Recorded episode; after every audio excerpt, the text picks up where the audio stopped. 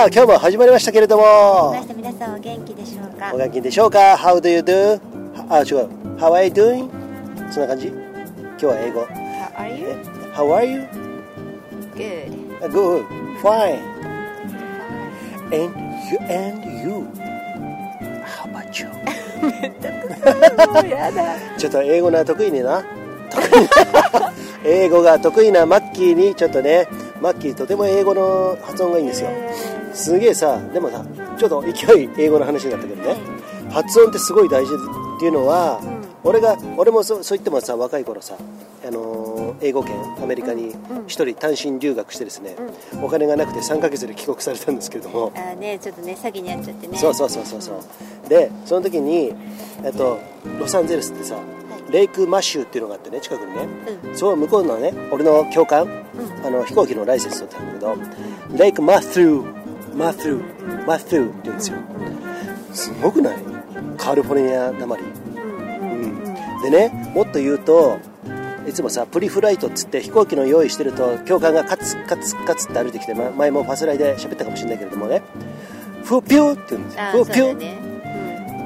フーフーはわかるけどかろうじてわかるけどピューってなんでピュー？ピュー？フーピュー？わかる？L と L と F がつながってるから。あそうよそう。そうそうそうそうそう。L と F がそういうのなんて言うんだっけ？なんかあったじゃん。ジングルジンバルじゃなくてなななんかあったよね。イディオムじゃなくてなんかねあるんだよね。そういうのでフーピューフルフューエルなんですよね、フルってさ下唇噛むじゃん。上の歯で、F フーフューそんなにかまないけどね。あそうでもそのぐらいだったよ。ね。ピューピューみたいなね。プロペラーみたいなね。はいあなたはもう一回プロペラー言いなさい。OK プロペラー No no プロペラー。F 出てこねえよみたいな。もうやだ。それで何ですか？えっと、はい。そのぐらいあのイディオムっていうかなんていうのかな発音っていうのは結構大事だからそこら辺でまあ俺は英語が止まってるんですけれども一方マッキーはね英語まあ英語普通のあの話すのは普通になってきましたよ。いや私文法何もかも全然実は分かってなくて。でもさすごいよね。文法分かってないって言うんだけれども三人称単数とかさそこの S がつくとかさプレイにプレイズがつくとかね。うん、うんそういうところは全部分かってるんですよこの人が。でもねもうなんだろう。しそれは日常の会話で、うなの？なんとなく慣れただけで英語をちゃんとうん。紙のベースでとかなんとかで学習ってことはやったことがないのあで本当？え学校の時は英語全く興味なかった？あ2なの？2ですよ私。あ。1か2だった。それはさほとんど英語知らないレベルだよね。だからもう嫌いだったもん、あ本当？うん、そっか。で私理数系だから、うんうん。もうこ国原告とか国語系とかね、うんうんうん。あもうもう本当無視してあもうね俺と正反対。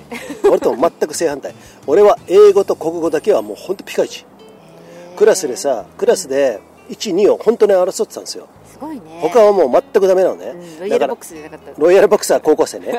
そう高校生だったらもう本当何も勉強しなかったから、うん。別の意味の勉強ね。社会勉強させてもらってですね、はい。やったんですけどもこんな、えー、と冒頭になったんですけども、そんな話まで皆様はい。いかがお過ごしですか？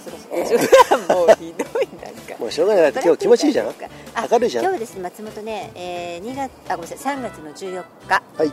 月曜日なんですけれどもね、うん。松本市内22度あります松本で22度すごいね、おなじみの河川敷のうん。A スタジオにいるんですけれども、久々ですね。そこで晴天で22度までははい。裸になります,、なりますよねね。この人も。恒例の。うん、うん、恒例のね。恒例のぷよぷよ別の意味でお腹をも別の意味でも恒例になってきた、うん、全然ですよね。全然ですね。50歳なんてまだまだですよ。まだまだですよ、ね。うん。ぷよぷよお腹。うん。ぷよぷよお腹を ちょっと待って本当に皆さんそういうふうに信じるじゃん。本当にぷよぷよお腹ですか？おですね。ですね。乗っかってますね。の友人なんうん。はい。でもね、えーこのぐらいの余力があって人生楽しめるんじゃないでしょうか。余力で。いい意味余力で。そう。ね。ああの重要で遊び遊び遊び。遊びがある。ハンドルの遊びと一緒ですよ、あの車のハンドルのね。じゃあ皆さんお腹がぷよぷよしてきたらこれははい。男の遊びってもんだよっていうことで,、はい。それが意外とセクシーなんだぜっていうところでね皆さんね。それはあるね。あそうなんですね。それはある。うん。それは前回でねあの、はい。マッキーもねあの、はい。言ってましたんで、はい。そこね皆さんね聞いていただきたいんですけども。何話すんだっけ？今日はそんな感じで行ってみましょうか。ソフトクリームのようにとろける北アルプス。今日のね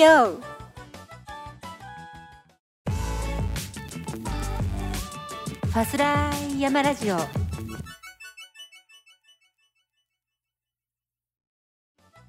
さてこのファスライ山ラジオご協賛いただいております。その一つは長野県長町にあるスキーヤーオンリーのスキーリゾートブランシュ高山スキーリゾートさん。どうもねさあマッキー。もうマッキーはねハマって笑いにツボが入ると。ちょっとマッキー痛い痛いって顔を押さえてんだけれども えっとなんか何？その肌色なんだけれども。フェイスバンドっていうフェイスバンドっつってね、はい、フェイスバンドつけてなんかね、はい、うんとね昨日からね、うん、俺マッキーに再会してね、はい、フェイスバンドつけてるマッキーと再会して、はい、えっ、ー、と潜水夫ってつけたんですよ。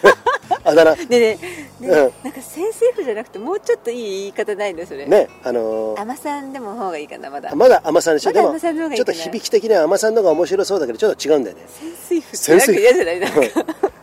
潜水士っていうの潜水士。潜水士の方がいいからまあ本当、うん、潜水士ってちょっとどうかなと思うけどねそれがダイバーとかね。そういうそういうかっこいいのはダメじゃん、ね、ダイバーね、うん、潜水感じ、うん。うん。ね。えそれはでも肌色だけどね、肌色なんだけどね。潜れないけどね決してね、はい、えっとどうなんですか？そこら辺は。えっとプチ整形ということで。プチ整形って言ったらあ整形って言ったら違うのか。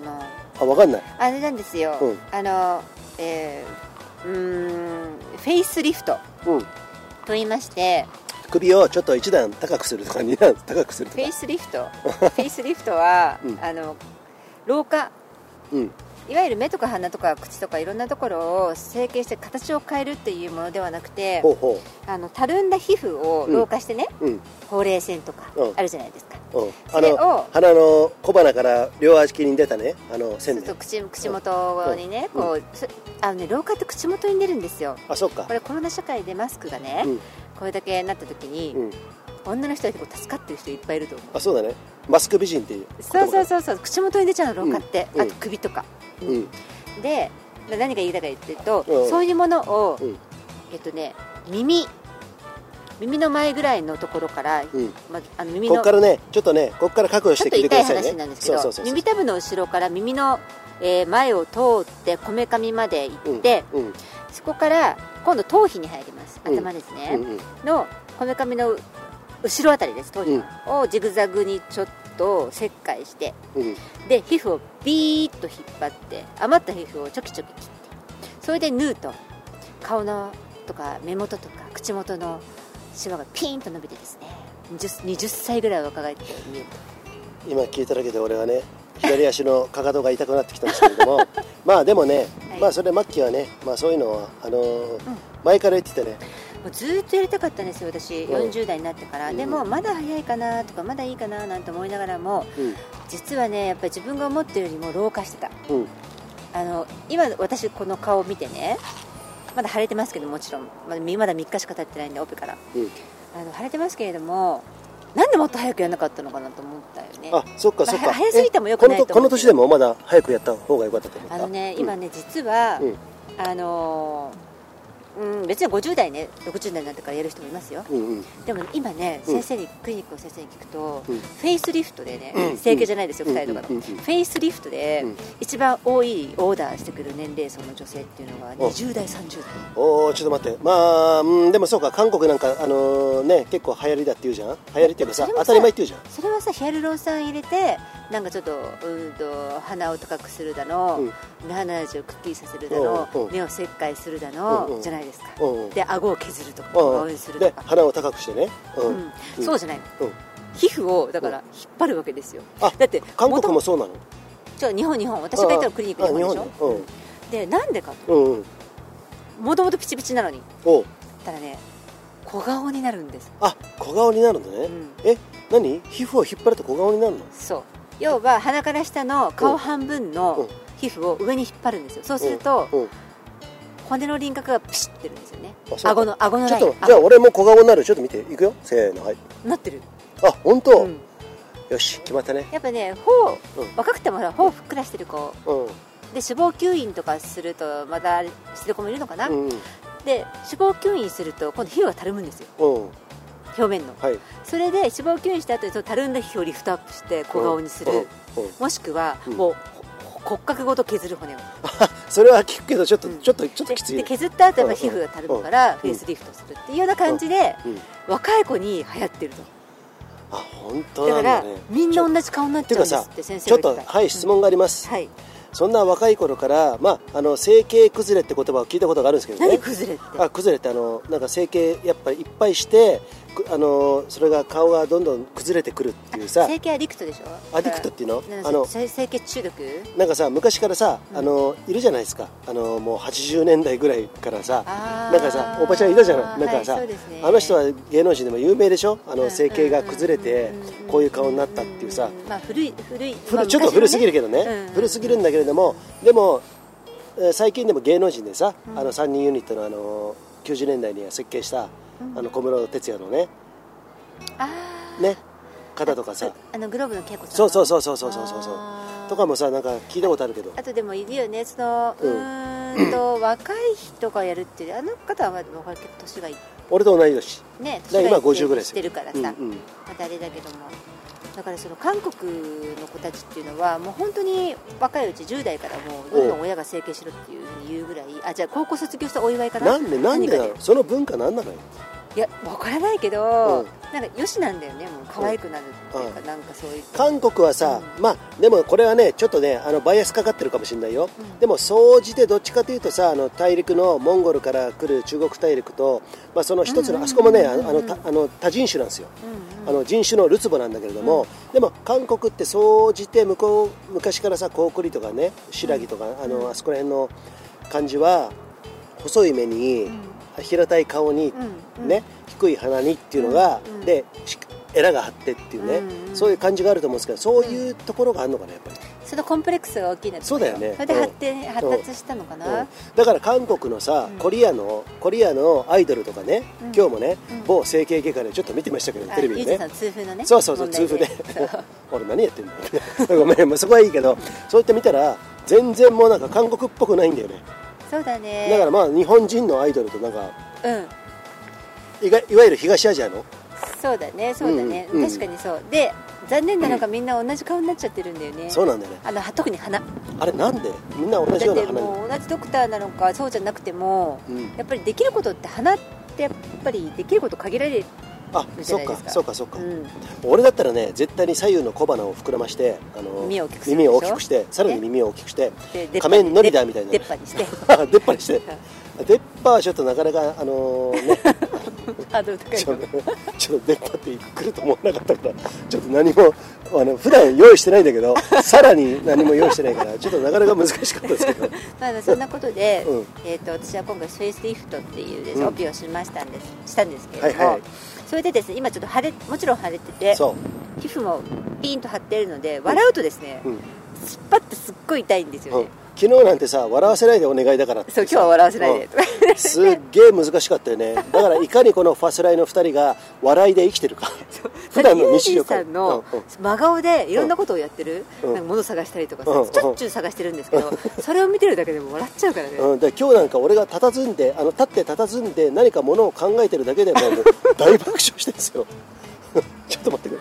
ちょっと待ってくれとそれをでもそれ分かるっていう人いるよね。あ分かるっていうね。よしは分かるっていうああそうなの？そうそう。あそっか。まあよしは分かるね、うん、よしは一番の俺のツッコミのあの私より恋人。ツッコミの恋人 なんかねうちの猫のウニを見てるようですオスの。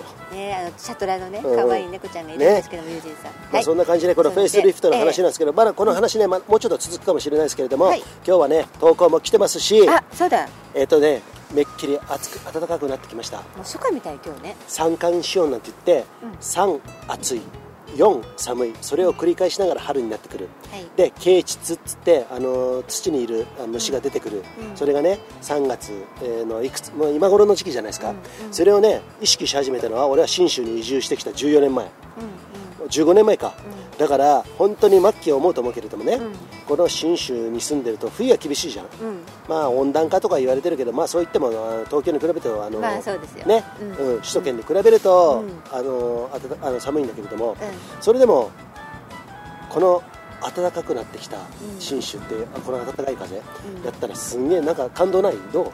感けど、うんうんうん、ああの差が激しいっていうかあの、うん、はっきりしてる。はっきりしてる。春が来る感じがはっきりしてる。あそうだね。東京だと、うん、なんとなくっていう淡いなんか淡い感じで春が迎える迎えるんだけど。そう。あもうまあだから、まあ、いきなり来るよね。いきなり春が来る。うん、うん。うん、ね。それぐらいそう。車がさ出かける前の5分最低5分までエンジンかけないとああそうだね。動かせられない窓窓凍ってるじゃん？そうそうそう、見れないから,、そういったものとかを考えるとそうだね。あ暖かいってこういうことなんだっていう。ああそうなんだよ。ねエンジンが普通にかけてすぐ乗れるっていう。あそういうことなんですね。ねそれがとても私は心地よくてですね、はい、今日はこんな、えー、セミヌードな感じでですね。そうですね。えはい。えー、収録してますよ。そうですね。はいさてマッキー。ここでご協賛2つ目、はい、ネパールのヒマラヤ山脈で育ったオーガニックでフェアトレードなアウトドアで楽しむコーヒーです。ナマステヒマラヤコーヒーありがとうございます。ナマステねナマステ意味知ってますか？ちょっと私たち2月の、はいうん、もうかなり過ぎてますけど2月のね、うん、ヒマラヤプレゼントナマステヒマラヤプレゼンツお実はですね発表してなかったんですよでね、うん、本当に申し訳ないなと思いつつ、ええ、この前決めました。はい。誰だったのジェットさん。あジェットさん。北海道の、えー、ジェットさん。あの BC ショートのアンバサダーをやってくださってるんですけど。アンバサダー第一人者。そうで、ね、えー、っと彼がですね、まあ、投稿もくださったんですよ2月。で今本当に精力的にですね、うん、あの自主的に練習、うん、市場化をやってくださっていて。そうそうそう。あの、うん、ジェットさん経由でもう、あの板がですねすでに2台売れている、そうなんですよ。ね。それってさこんなさニッチ中のニッチですよ、うん。ね。それがえー、北海道でちょっとずつバズってる？そう。それでちょっとずつってことはバズってるって言わねえのか。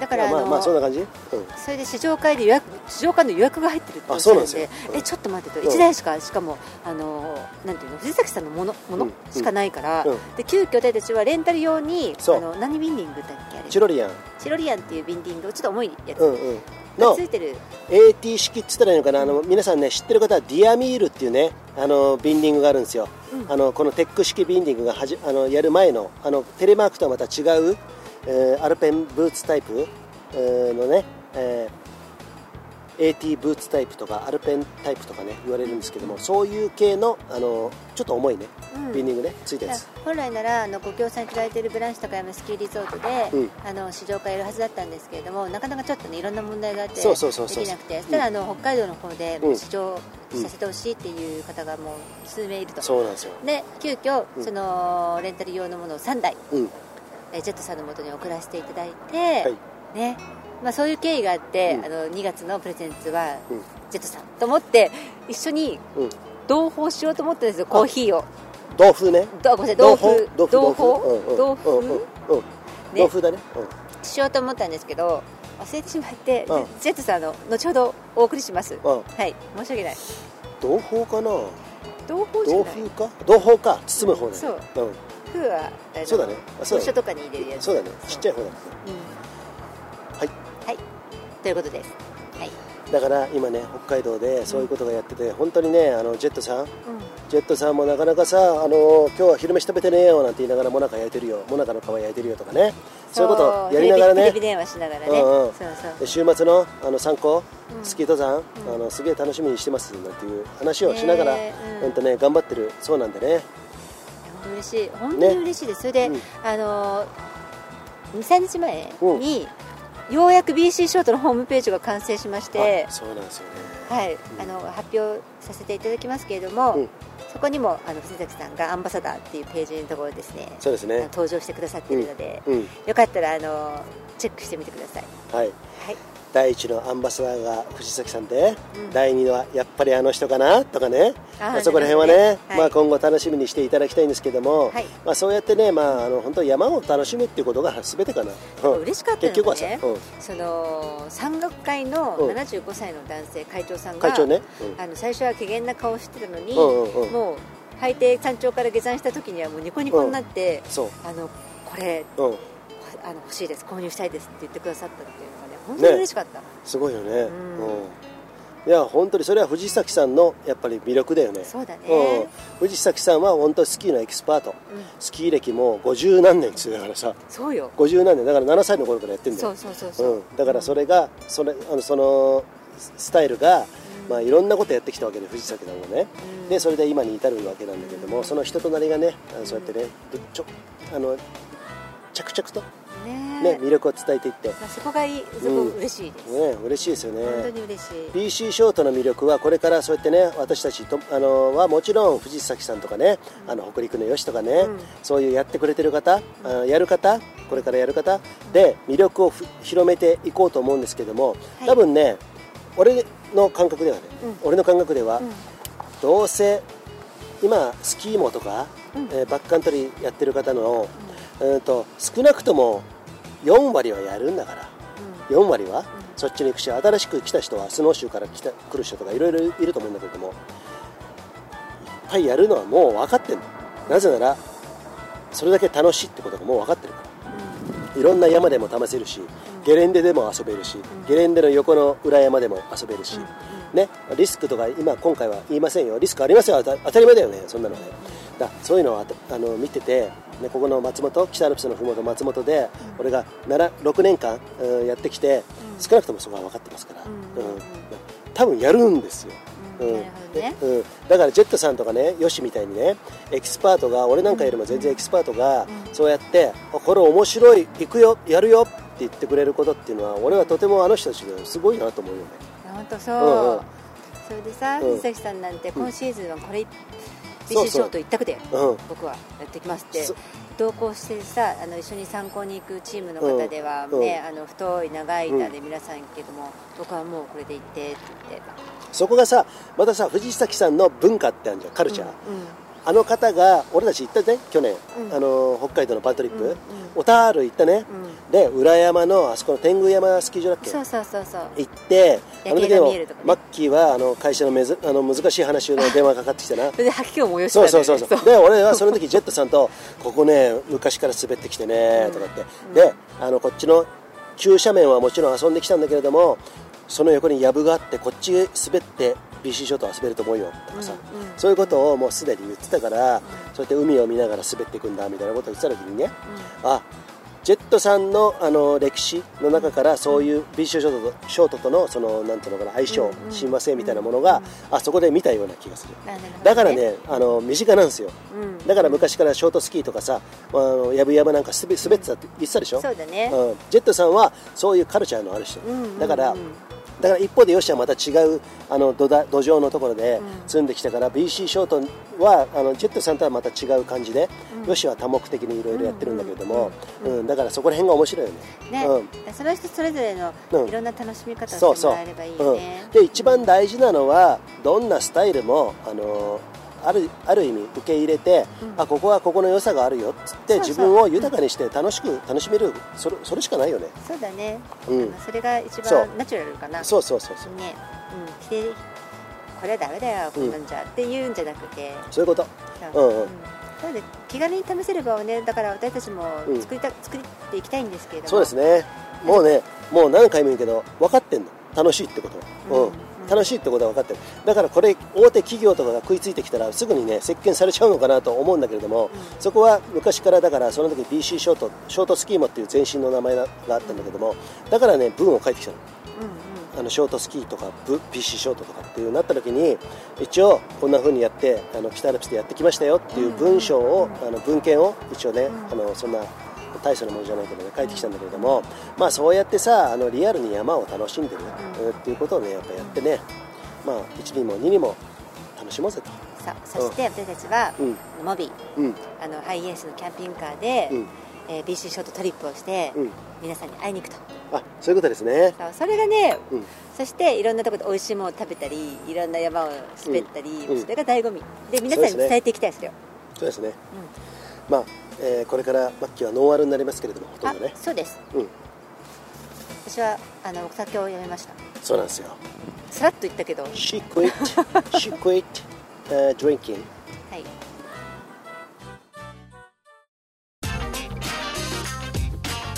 雲林です。実は私もプリケツです。えー、大谷拓也さんえー、はい、大谷拓也さんは、聞いてもらアルペン企画のカレンダーを毎年あのプレゼント企画で提供してくださる大谷拓也さん、松本ね生粋の松本人っていうことでね、はい、えっ、ー、と混沌としているうん混沌としているそれコメントねコメントいくつかいただいてるんですよあのスタンド FM にその中でマッキーこの前のおじいちゃんが夢に出てきたもっと聞かせてって言ってたんだけどちょっとしゃべあの教えて。そうあの神戸なんですよ、うん、神戸に行ってる時にあのおじいちゃんが出てきてですね初めてなんですけど、うん、出てきたの、うん、で会社のことですごい悩んでね、もうやめようって言ってた時なんですよ、実は、だからすっげえあのよくある話なんだけど本当に、あの深刻な話なんだけどそれで？そう、うん、たらえー、焦らずね、うん、もうこの 3, 3個としかな焦らず、うん、ゆゆっくりか慎重にかな。焦らずゆっくりに頑張りなさい、ですごいニコッとしてね、消えてっちゃう。そうなんだね。でねその時に私はどっちの意味かと分かんなかった最初、うんうん、私はもうやめようと思ったから両方取れるね。そう。会社を辞めて畳んで、まあ、の残りのものをねいろんな生産したりなんだりして少しのお金残してまた新しいこと何か始めようかなって思ってた、うん、それをそういうふうに言っているのか、うん、その準備をのんびりやって慎重に、うん、もしくは今抱えている問題をその焦らずにねゆっくりとお尻構えてなるほどで頑張っていきなさい。って言ってるのか。どっちかだ思ったけれども、その後ユージンさんとその話をして、おじいちゃん出てきたんだって、うん、で2人でいろいろなことを話した時にあやっぱりこれ頑張っていけって今のままこの会社を万事、うん、っていうことなんだろうっていうことで、うん、やっぱやっていこうってなったんだよね、そうですね、私頑張っていきますと、うん。うん。えー、そう空に誓ったマッキー in 神戸、はい。ね、うん、でしたけれども、はい、その後にも一波乱ありましたけれども。まあねでもねマッキーね今回ねなんかすごいすがすがしい顔してるし、うん、これ ちょっと何？20代に若返った顔違う違うそれも それもあるんだけれどもそれってさでもさ、うん、その女性がねそうやって美に対してあのねあの、うん、なんつうのかなこだわって、うんで闇雲にやるんじゃなくて、うん。うん。そういうこだわってやってることに対して俺は別にいいと思うし、うん。あの女のよく言うじゃない。昔から俺聞いてきたのねちっちゃい頃。から、うん、女の人は女は死ぬまで美だ、うん、っていうことをね。何かしらどっかで聞いてきたような気がするうん、だからそれがあれば生きるあの美し美しさとかおしゃれとかねそういうことを含めてだと思うんだけど、うん。だから一方で男はねもうちょっと短絡的になるのか分かんないけど、これ賛否あると思うんですけど男にとってはまあその一般的にはあの女だみたいなね、うん、うん、女にモテてなんぼだ。女にモテるにはちゃんと自分の生き方をしっかりしなきゃいけない。なんか分かる気がする。あ本当？さ、うん、男の人ってうん。やっぱり女の人にかっこよくしてもらうんだと思う。なるほど、うん、女の人によって変わっていく、うんうん。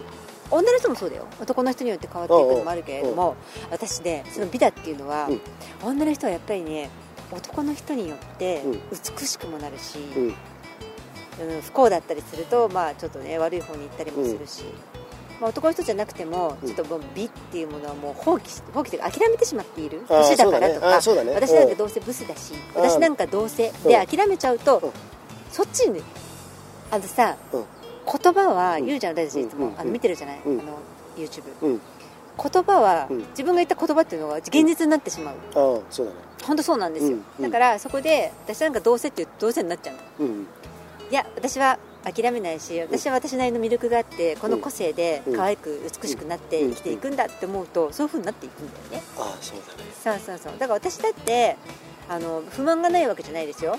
だからこういうリフトアップして、うん、あの若返りをしたいと、もっとあの若々しい気持ちで、うん、気分的にも頑張って前向きにいきたいとやったわけなんで、うん、だからねあのいろいろみんなやったらいいと思う。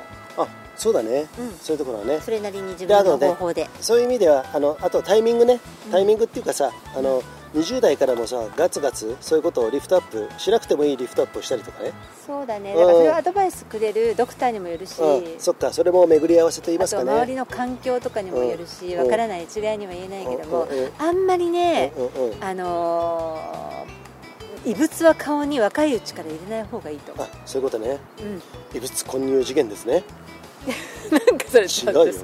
ちょっとやめてくださいちょっと事件性出てきたやめてください。刑事性あのねあの出てきたんですけども、うんうん、えー、ちょっと今あの自分のこのうだうだを振り切るために大きな声出しましたけど えっとなんかまあそういうことですよね。だからそうやってあの美を追求する。それはいいですよね。それで自分の心がどんどんどんどん豊かになって、うん、それが整合性取れるようになってさ、うん、心身ともに健康になればさ、うん、で人生あの豊かにしなきゃいけないじゃないですか、そう。ね、そうですね。そういうところがありますんで、うん、うん、そういうところがありますんでって言いながら俺の口癖だなってこれいつも思ってます。そうなんうん、はい。っていうね そういうところがありますんで。はい、はい、えー、あ投稿投稿ですよ、はい、いいですか、はい、あ投稿です。富永和志さん。富さんですね。題名神戸ですか？神戸ね。メッセージ本文。松本から FDA で神戸便が出ているのですね居場所を変えるのは理屈抜きで大事な気分転換になりますね。スキーモに関した話題いろいろとあっていいですね。こういうふうに自由に言えるのはとても大切ですね。大事なのは良い大会にしようとする気持ちで話をしているかどうかですね。その気持ちでやり合えば相手も理解してくれると思います。気になるのはプーチンのウクライナ侵攻による民間人の大量虐殺ですね、うんうん民間人殺されてるんだよね。そうだよ、うん、早くウクライナに平和が訪れてほしい、うん、という、えー、メッセージでしたね、うん、ありがとうございます。トミーさん。いやこれねなかなかねちょっとねあの話題あのー、ね豊富で。まずは、はい、えー、神戸。はい。神戸どうでした？神戸はね前も言ったよね。前回も言ったけど、うんうんうん、あの松本空港ってちっちゃいじゃん。そう。でこあの駐車場無料、うん、でちっちゃいから搭乗ゲートまでもう2分なんですよ、そう。だからさ出発の30分前に空港着けばもう全然間に合っちゃう。全然間に合っちゃう、うん、そうそうそう。で神戸空港もそうじゃん神戸空港もそうだよね。関空とか国際空港と違うから、うん、すごい狭い中でいるから、うん、パッパッとあの電車を乗り降りするような感じ。そうそうそう、うん、空の JR みたいな。そんな感じでそういう感覚で飛行機乗れるよね、うん。本当に。ただちょっと高いよね、あそう、運賃は高い。やっぱりあの大きい航空会社、ああいうところに比べると、うん。高いから誕生月に行くとか、まあ、ちょっと早割りみたいなものがあったりするから、そういうのを使っていけば、意外と神戸も松本も、あのそれこそ1日で向こう行って中華たんまり食って帰ってくるとかね。横浜の中華街に車で行くより全然早いじゃん。そうなの、うん、でそれだと神戸と北海道と,、えー、と福岡九州、そうなんだよがあるんですよねそうそうそう。そう。今度あの九州も行ってみたいななんて言ってね。九州はもう本当行きたいね。うん、ね。食い倒れたいんでしょ？食い倒れたい。もうそれしかないよね。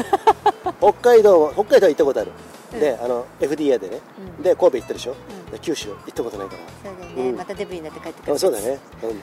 ブーデーになって帰ってくるからね、うん、まあそんなところあるんで、はい、あのこういう空の便もですね皆さん。意外と普段から探してるとお得な便。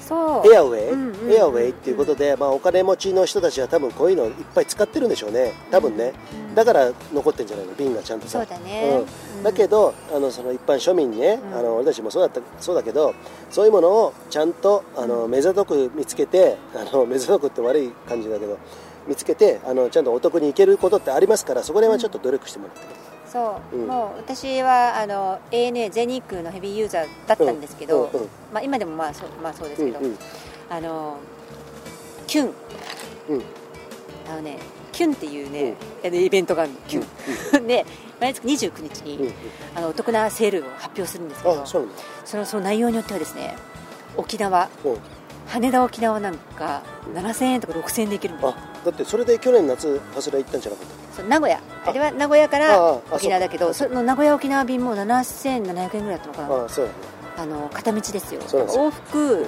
1万5000円ぐらいで行けてしまったんですよね、うん、この間はね、うん、そうそういうのがねポッと出るんでね、うん、それはもうすぐあのメルマメルメル何メルマガ、で来るからね、まあ、そういうことを活用してですねお得に行きたいなと思ってるんですけど。も、だからそれはさいつも言ってるメディアのメディア論じゃないんですけれどもね。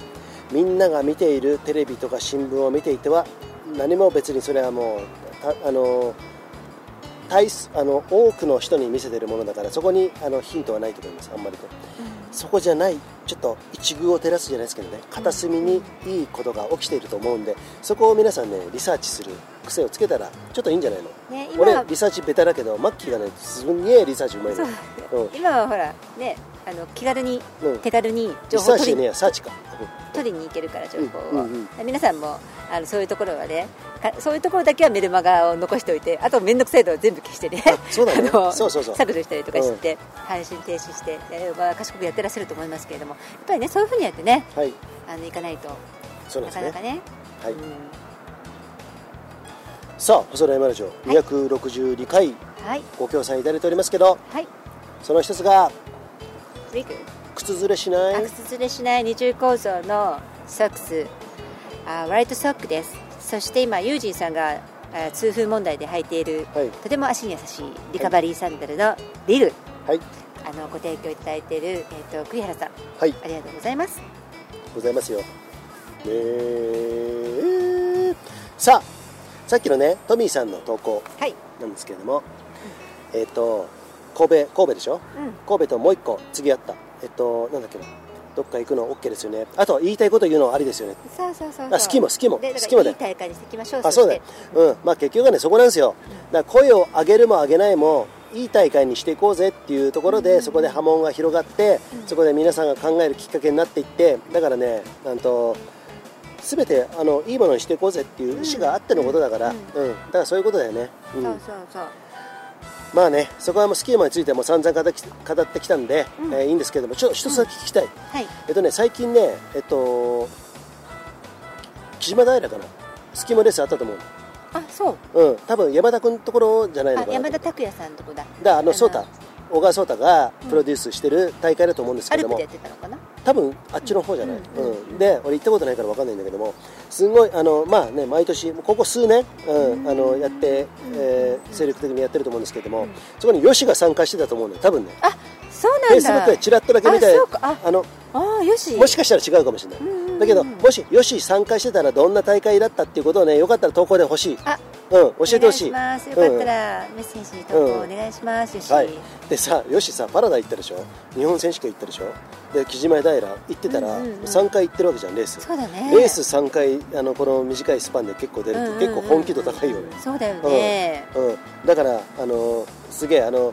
普段のレースやるとさ、バッキーなんかもう本当スカイランニングもねトライアスロンもねあチャップアスアスリート。もうそれはもう別人に、ねうん、心も体ももちろんね、うんうん、別人に文字通りにならないと無理ですね、うん。うん、無理だった、無理かもしれないけども、まあ、そういうふうにやってきた経験からね、はい、えー、そうやって出るのって結構すごいことじゃん、でもそれって普段の登山に対してはさ体力がレース出るとすげえ体力つくじゃん、うん。そういうところあるから。レースはレースでしか発揮できない自分のビビッター外しがあれはすごいよね。リミッター外しっていうものができるんで、あれはだからレースが練習にしました私。は、レースを1か月に4本入れて毎週出る。んですよだから毎週レースっていうのをやって、そう。あのうん、それやると強くなりますよね。そう。ですね、うん、強くなるけど活性酸素結構湧くけどね。うん。それのリカバリーが大事なの。あそっか。リカバリーが大事。そう、うん、あどうぞ。あえ大丈夫ですか？はい。えっとあとてもとても重いメールが来ましたけどこれはちょっと今今ね、はい、はい、えー、っとそういうわけなんですけれども、はい、えっとまあスキーもねよしにぜひ教えてほしいの、うん、木島平のねね雰囲気ね。で俺たちは、うん、あのー、スキモレースはもう今年はもうないと思うけど白馬、はい、バーチからは多分ねいつも地元の方がやったり、はい。はい、まあねあの運営的にもいろいろ俺も実行委員の末席としてやってたんですけども、多分ないと思うんですけども、どう同じ日にね、あのスカイランニングのスカイスノー、があるんですけども今のところね、お断りしたっていう経緯があって、うん、まあ、予算的にもどうなのかなっていうところと、まあ、こっちもねなかなかあのスケジュールが立たないというところがあったんですけど、はい、もしかしたら出るかも。出ないかも。でも3月。じゃあ4月 ,4 月の 90, 90、うん、かな、うん、あのー、MC でね。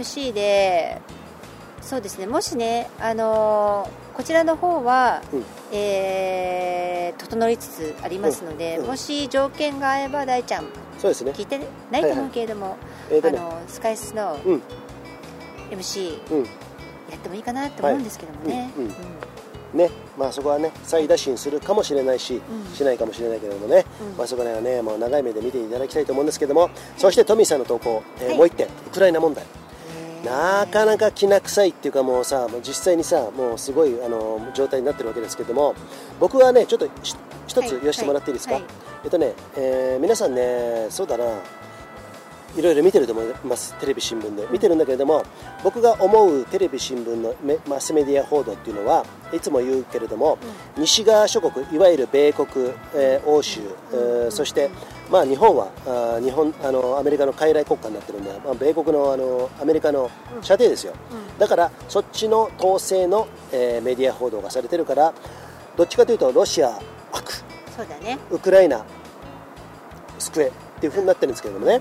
それはそうなんですよ。なぜなら NATO, NATO っていうのは米国がいるでしょ、うん、そっちに、えーと、ウクライナっていう主要のあの位置的に大陸的に場所的にもとても重要な位置にあるんですけどもまあもういろんなことがあるんで俺もそこまでも喋れないしあの言うつもりもないんですけれどもうんそうだな。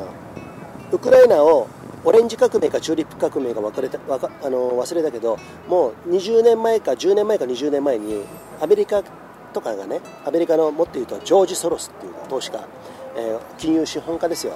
その人たちの、えー、功績によって、えー、革命を起こしてるんですよ。西側諸国になびくような政治体制その大統領を置く。そういうの。なんとか革命って言ったんだオレンジとか。だからあそこは反ロシアの勢力をずっと置いてるのウクライナっていうのは。だからそれに対してどんどんどんどんまあロシアにとっては脅威だよね。西側がどんどん迫ってくるわけだ。だからロシア側のメディアからするともしかしたら俺たちの聞いてるロシア悪っていうのはとんだでっち上げだぜ、うんうん、大量虐殺むしろこっちがやられてるよっていうことかもしれないしだけど今日さあの整形外科でテレビ見たじゃん、ロシアのあの大量虐殺とかあの何妊婦さんに同行するそのフェイクとかなんとかっていう、えこと、ちょっとねちょっと間違ってるかもしれないけどそれはダウト嘘だみたいなことを言ってるからやっぱりそういうのを見てるとロシアもいろいろ巧妙にやってるなと思うけれども一方で向こうから見たら全然違う現実があるわけ。ただし一番言えるのはプーチンなんで戦争しちゃったんだよ。と、うん、それはやっぱりあのちょっと早計だろうと、うん、しかもキエフ首都に行ってしまった、ね、あのドネツクなんとかとかっていうなんとか州独立させた州とかでそういうところが、えー、干渉の地帯になってたんだけどもそうじゃなくていきなり首都に攻め込んだとかねいろいろあってロシアでも反発が起きてるらしいです、まあ、そういうね複雑な絡みがあるんでここら辺は私はねちょっととても興味があるんでその一つがねなんで興味があるかというともちろん世界情勢とても興味があるんですけどもあの投資とかもしてきてから昔からでも25年ぐらいねあのメルマガ読んです。ロシア経政治経済ジャーナルっていう、そこではえっとね名前ちょっと忘れた。忘れたけど俺の年でいうと俺の1個上ぐらいのなんとかさんっていう方がずっと書いてきてるのね。あのメルマガを。ででロシアの大学に行ってロシアの政治の、えー、結構ねあの内部まで入り込んでいってなんかそのアドバイスをしてたりとか、うん、そういう重鎮重鎮重鎮っていうかそこまで行ってないのかな。分かんないけどその人なんと松本出身なんですよ。へえ、うん、そうなんだ。そう。その人がロシアがだいぶ不安定になってきたから数年前に日本に帰ってきて今ね発信精力的にしてるんですけども、うん、今ねロシア RPE かな？ロシア経済ジャーナルっていうね RPE かな多分ね、そういうね、えー、メルマガなんですけど、無料で見れますんで、よかったら皆さん見てください。で、それがね、ちょっと制限かかってるのかわかんないけど、裏ロシア RPE みたいなね、ことが、あの、無料で見れますんで、うん、そうやってね、いろんなところから見ると、うん、あの、その素性がちょっとずつ見えてくる。うん、でも、実際はわからない。うん。だそういうところがあるから、ウクライナの人が一方的にやられてるのかどうかっていうのは、長いスパンで見ないとわかんないからさ。うん。今はやられてるかもしれないけど、ロシアの関連の人がずっとウクライナに虐げられてきたっていうこともあるかもしれないじゃん、うん、うん、だからそういうところちょっと知りたいよね。そうだね。でも確実に間違いなく言えることは人が死んでいる、うんそうなんですよ。それも市民が死んでる、関係のない人が、その事実だけはありますよね。そうですね、いっぱいいっぱい死んでますからねでこのウクライナ問題だけじゃなくてまた世界ではもう公表されないニュースとかいっぱいありますから、まあ、そういうのも含めてなんですけれども、まあ、そこまで言うとね、あのあれなんで今日はここら辺にしたいと思いますけれども、えー、お前が振ったんだろ。う ウクライナ情勢ねちょっとマッキー出てきたけど。あのウクライナ情勢ね今後もねあのちょっとで対岸の火事じゃないですよ。俺たちはね極東において中国っていうのが今あるけれども、えー、そこに挟まれてる台湾っていうのがありますから、台湾の俺ねメルマガ撮っててずっと。有料、あのビデオ見れるんですけどあの皆さん興味ある方はですねえっ、とね台湾ボイスっていうのを検索してください、台湾ボイス。台湾の声っていうボイスは英語ですよ、うん、そこでね、えーと、林林健良っていう方がね、えー、こちら日本人のジャーナリストの方といつもね対談してるビデオあありますねそこで俺見てるんだけども、だから対岸の火事じゃなくてそれはあのこっちにも、えー、まあいろいろあのー、あ相相関し合ってる、習近平というね、えー、中国の今大統領がいますけれども、大統領って言わねえのか。あのとてもここで言っちゃなんですけどとてもアホだと、ね、そういうことを言ってる。だから危ないあの国はっていうことで。でも今あのいろいろな、えー、国をねあの転覆しようとする。人たちが、えー、ちょっとずついろいろなことが行われてるから中国は転覆するでしょうとかねいろいろ言われてるところがねあのあると思うんで、まあ、そこら辺はねちょっと注視していきたいなと。なるほどね、はいフランスの一郎です。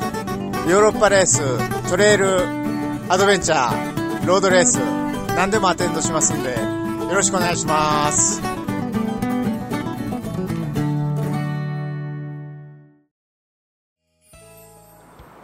さあマッキー。はい。お酒もパークリングを一人でボトル1本開けて饒舌になっているユージンさんですけれども、はい、ちゃんと時計は見てるのかな？はい大丈夫です。あと14分。もありますね、はい、はい、さあ。ということでユージンさんは人生の棚卸しをしたことがありますか、うん、おおそこですね。最近ねマッキーね棚卸ししてね、うん、自分をね、うん、うん、まずそこあ俺から言っていい？じゃあ言いましょうか、はい、マッキーが棚卸ししたということで俺も振り返ってみたら俺が一番棚卸ししたのはランビアナガーっていうイベントを仕掛けた時、うん、うん、その時はもう自然に地元の人もやってくれるってことだったんだけども俺がやっぱりトップリーダーになっちゃってさやった時に当たるじゃあ当たるトレイルランイベントやれば300人400人が埋めるのは分かってるんだけどなぜなら美しが原トレイルランをやってたからねそこはあのトップじゃないですよ。トップじゃない。2番ナンバー2でやってたんですけどね、うん、それを10年やってたから分かったんだけども、えー、それをやった時に俺の実力とかいつもいろいろ言ってるけれどもどれだけお客さんが来てくれるのか新しいことをやってそれがどれだけみんなが楽しそうで喜んでくれるのかスポンサーはどれぐらいついてくれるのかついてくれなくてもいいじゃないかとかもういろんなもうそういう思いがあるんですけれどもそれで、えーと、すごいもうあのまな板の上の恋ですよ、うん、うん、それでやった。とにかくやった、うん、逃げずにやった、うん、俺の一番の利点は逃げずに全部やることだからさ、うん。でやったら当日50人来てくれたはい、50人が少ないのか多いのか。新しいビビールとあのランイベントリレーを組み合わせたイベントで。だけど終わった時になんか地元の人がちょっと喜んでくれた。で2年目はその倍になった、うん、うん、で3年目からちょっとあの中止になっちゃってコロナで。そうですね、うん、マッキーも加わってるけどね。加わってもらってるけれども、まあ、そこで仕掛けはいっぱいあるけれどもその時に自分の実力を知ったのとあとねもう言い方悪いけど俺の全部あの棚卸しで俺の公開棚卸しかな、うん、うん、あのそんな感じをやった。全部の要はさらけ出したってさらけ出したね、うん、うん、前日に23年かった愛病が、ね、猫がね、あの死んだとかねいろいろあるんですけれどもまあそれやった。で自分の信頼関係、誰がついてきてくれるのかっていうのも全部分かったから、うんそこでまあやった。まあ端的に話します今回はね、うん。そういうところがあった。棚卸し、でね今回まあそういうのが俺はあったけどもマッキー棚卸ししましたね。そうですね、まあ、今回のフェイスリフトの,、うん、あの手術オペで東京に1人で行ったんですけども、うん、でオペが終わりまして、はい、その夜やっぱ痛みで眠れなかったり、まあ、ちょっと興奮して眠れなかったりもあるんですけど、うん、あのそういえば最近私はいろんな葛藤があったんですよね。このラジオでも言ってますけども会社,、会社のことだったりプライベートのことだったりいろんな娘のことだったりなんだりで。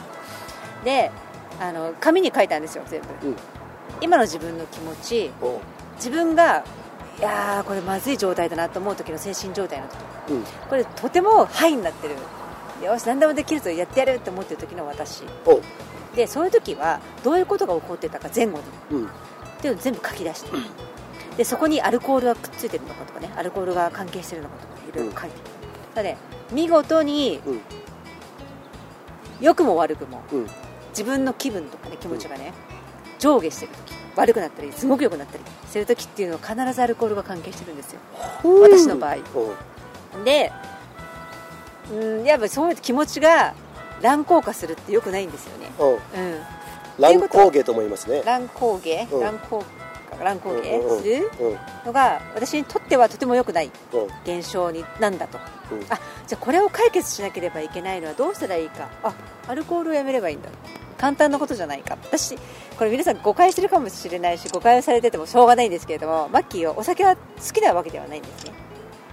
そうだから飲んでない時期2年とかね3年とか平気であるんですよ、そうだね、うん、だってファスライ始めた時飲んでなかったもん。そう私飲まない人だったんですよ、最初。ゆうちさんだけビール飲んでて。そうそうそう、う。ん、であじゃあちょっとやめてみようかなって思って、いい機会で手術であの飲んじゃいけないっていうね、うんうん。でも今も飲みたくないですし全然平気、うん、でなんかちょっとすっきりしたのその棚卸しをしてあ自分の傾向と対策が分かったの私こういう時こうなる。そうそうそう、うん、この時飲んでるよね。そうだね、うん、でこうなるよね。っていうのがねだんだんだんだん分かってきてら、来たら面白くてそれが。おなん面白い。アルコールないバージョンの私っていうのを、長年ずっとこれなんか何十年って見てみた、うん、あどうなの？それは。いや私だから若い時からねもう中学生ぐらいの時から飲んでるんで全くずっと10年とか20年飲まないんだけどないんですよ。ないんでちょっと見てみたいな。と、うん、でそしてね多分その先の私はかっこいい大人のかっこいい人間になってるはず。ウェイウェイ。そう思ったんですよ。やっぱそそこじゃない、うん、そこじゃない、うん、うん、だマッキーはそうだよね。そのアルコールによってまあそのその会社の経営とかね、いろいろな要因もあったけれどもそれでもアルコールによってその触れやすかったじゃん。そう。ね？触れやすかったところが、うん、だもうすごい自分で自覚して。ある人にはさ「うん、マキさんアル中だよそれ」って、うん、あの真顔でだよ冗談で言わなくて。なんかそういうのよくないよとかって全然あんまり親しくない人いる、イベントの時、ただ正しくウェーって飲んでるだけだよね、途中って言われなきゃいけないの私は途中なのかなと思ったんだけど全然そんなことなくて。であとね皆さんちょっとちょっと話変わるんですけど。そうやって自分がね悪い時にお酒でうさを晴らしたり何でもいいです。他のものでもいいんですけどもしかしたらこれってうつだったりとかなんとかっていうしあの精神不安の病気なんじゃないかとか周りにそうじゃないかって言われたとかねいろんなこと経験ある方もいるかもしれないんですけどそうやって誰かに言われてとか自分で思ってしまって病気とか、うん、何年障害とか、うん、認めてしまった時点で自分が病気になってしまうんですよそこで。なるほどね。だからそれで、ね、病気だってね認めない、うん、そういうこと。まず認める前に、それを棚卸ししてください、紙に書く、自分はどういう時にそういうふうになってどうなのかっていう、で絶対そんな薬とか病院行くとかなんとかっていう必要はないはず、できるの自分で。なるほどね、そっか。そそれはさやっぱりさえーとね、今回のコロナ騒ぎもそうじゃん、うん、でコロナ騒ぎっていうのはあの突き詰めるともうそれは最初から俺言ってますよ、うん、製薬会社と為政者。為政者ってあの政治政治を司る方たちね、うん、のあの大体結託、それで大体世界って動いてるんで、お金の動きでね、そうなってるんでそういう事情があるんですよ、うん。だから国民の健康市民の健康とかってあの市政の民の健康とかそんなことは全く関係ないからねあれ、うん、だからどこで考えるかっていうのは自分が能動的に考えたことであるんですけど、うん、それと一緒でしょでも。そうそうそう、やっぱり一番の薬は、自分が気づいて、あげること自分のこ傾向と対策に。すごいじゃん。なんでさそこにさ今回さ自分で棚を卸ししてね、えっとマッキーもさちょっと自分はこういう方向じゃないかってちょっと俺に言ったじゃん。だけどそうじゃなくて自分でこの今回東京行ってね、そのあの病院行って、その後にそういうふうに棚卸ししたわけじゃん、どういうふうにそういうふうになったのとにかくね、病院に行って自分がそうだと思って病院に行った時点で、もうそれで病気だって認めてるって思ったなるほどな、うん、これ違うアプローチでどうにかならないかってもっと健康的に解決できないかと思った時にとにかく書き出してとにかく客観的に詳細に自分を知ろうと思ったの、うえとっても大変だこれ。すげえ大変だし。すごい大変だしね。苦しいし。大変苦しい。しかし、合理的かもしれない。ね一番ね。そうだね。ベストウェイかもしれないねそこね。こういうこういう人にこういうふうに言われたとかね、うんうん、あいいんですよ。全部その嫌なことも全部思い出さなきゃいけない、うんうん、過去のことずっと遡って、うん、傷もね、うん、一回開けなきゃいけないかもしれない、うんうん、絶対やるんですよ。そうか、うん、ともすればさ自分が傷とかさ、うん、あの自分の痛みとか自分がごまかしてきた臭いものに蓋をしてきた自分結局相手は自分だと思うんですけどそれを見て見ぬふりしてる人も多分いると思うんですよ。過去の俺もそうだった。そうだね。逃げた自分って向き合いたくないじゃん、うん、あかっこ悪かった時の自分って、だけどさ、うん、それをさマッキーはあの、まあ、開けてきた人じゃない、うん、で俺も多分開けてきた人なんだよね、うん。だからそこで向き合うじゃない、そうすると次に行けるような気がするんだけれども、うん、だそれを開けてない人も多分世の中にいっぱいいると思うんだ、ね、向き合わない？向き合えない人がいる。うんうん。そんなことないよ。世界はハッピーだよ。あなたやってること合ってるよ。みたいなことをね言う人も多分いると思うんだけれども、うん、そうじゃないと。ね、うん、そこはちょっとあのそれこそあのなんだろうな。うん血生臭い。あ違うな。汗臭いことかもしれないけど、自分でやってみる。そうだね。ね、うん、一回全部あの自分でまず自分に自分を晒す、うん、なるほど。で今度、うん、他者に晒してみる。なるほど。そこまでできるともう自分がね1段も2段も3段ももう全然違くなるよね、うん、もっと違う世界が見えると思うし、うんうん、生きやすくなると思うし。そうか。ということで皆さん今日のキーワードマッキーからね、はい、最後ねいいキーワード出ましたけれども、はい、それのキーワードはズバリストーリーキング